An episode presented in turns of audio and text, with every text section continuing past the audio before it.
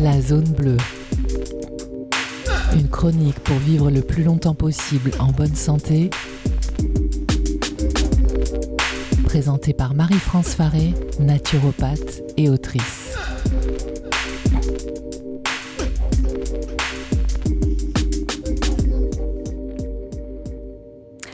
Depuis environ un an, je vous livre chaque mois dans cette chronique plein de conseils pour vivre jusqu'à 100 ans en bonne santé. Mais aujourd'hui, je vais faire une petite exception parce qu'avant de vivre vieux, il faut d'abord survivre.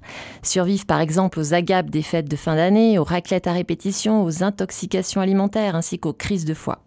Et oui, le corps n'aime pas beaucoup les excès, c'est pourquoi après un bon gueuleton, sont souvent vaseux.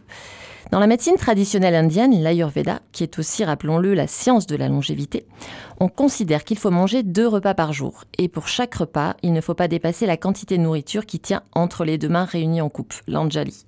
Ces recommandations vont de pair avec les dernières études scientifiques qui parlent de restrictions caloriques, notamment celle du docteur Walter Longo, dont je vous ai parlé dans une autre chronique dédiée aux jeunes. Mais comme vous l'aurez compris, c'est assez compliqué à mettre en place pendant les fêtes, les anniversaires, les mariages, etc. À moins d'avoir de grosses mains.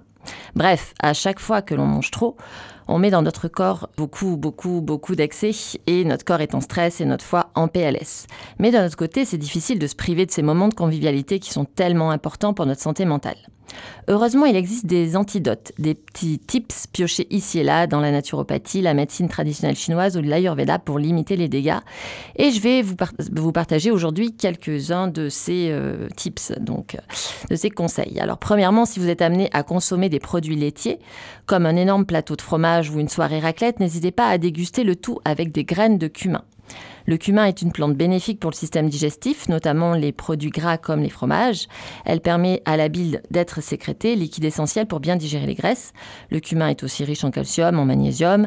Vous pouvez consommer les graines entières ou les faire infuser dans de l'eau chaude pour les boire en tisane.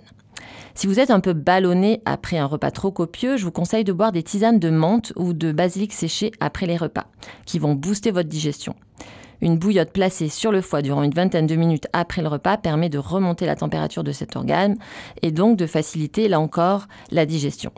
Les soirées et les lendemains de fête, mangez léger. Le système digestif aura besoin de repos. Vous avez le choix, bouillon de légumes, soupe, tisane, bouillon de miso ou mieux, jeûne intermittent. Pensez aussi aux monodiètes, qui consistent à ne manger qu'un seul aliment pendant 1 à 3 jours, comme des carottes ou des pommes. Râpées, crues, cuites à la vapeur, vous allez vous régaler de créativité avec toutes les recettes possibles avec un seul légume ou fruit. Non, en fait, je rigole. En vrai, c'est le régime le plus lassant du monde, mais la bonne nouvelle, c'est que ça ne dure pas longtemps. Mais il n'y a pas que la nourriture qui pose problème, il y a aussi les boissons, l'alcool. Ah, là non plus, le foie n'est pas très content, alors il faut le chouchouter au maximum. Et pour cela, rien de tel qu'une tisane de romarin, une plante qui régénère les cellules du foie. Elle a des propriétés antioxydantes, anti-inflammatoires et hépatoprotectrices. Vous pouvez le boire en tisane à raison de 3 tasses de romarin par jour. C'est en revanche déconseillé chez la femme enceinte ou allaitante, mais bon, si c'est votre cas, vous n'êtes pas censé boire de l'alcool, donc je ne sais même pas pourquoi je vous raconte ça. Bref, dans cette chronique, on a abordé les problèmes digestifs, les lendemains de cuite.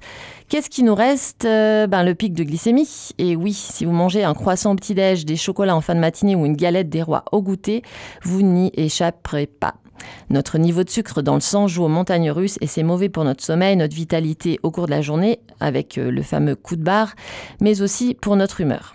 Dans son livre Faites, de votre, euh, Faites votre glucose révolution, Jessie Inchospé nous livre quelques conseils pour éviter les pics de glycémie quand vous consommez du chocolat ou un croissant, donc des glucides, essayez de consommer en même temps ou en amont des protéines, du gras ou des fibres. Par exemple, avec votre chocolatine, mangez un yaourt de soja, une poignée d'amandes ou un pudding de graines de chia. Cela aura pour conséquence de lisser le pic de glycémie. Bon, je crois que vous êtes bien armés pour survivre aux fêtes de fin d'année. En revanche, si vous pensiez avoir des conseils pour supporter vos beaux-parents, bah désolé là, je peux rien faire pour vous. La zone bleue. Une chronique pour vivre le plus longtemps possible en bonne santé. Présentée par Marie-France Faré, naturopathe et autrice.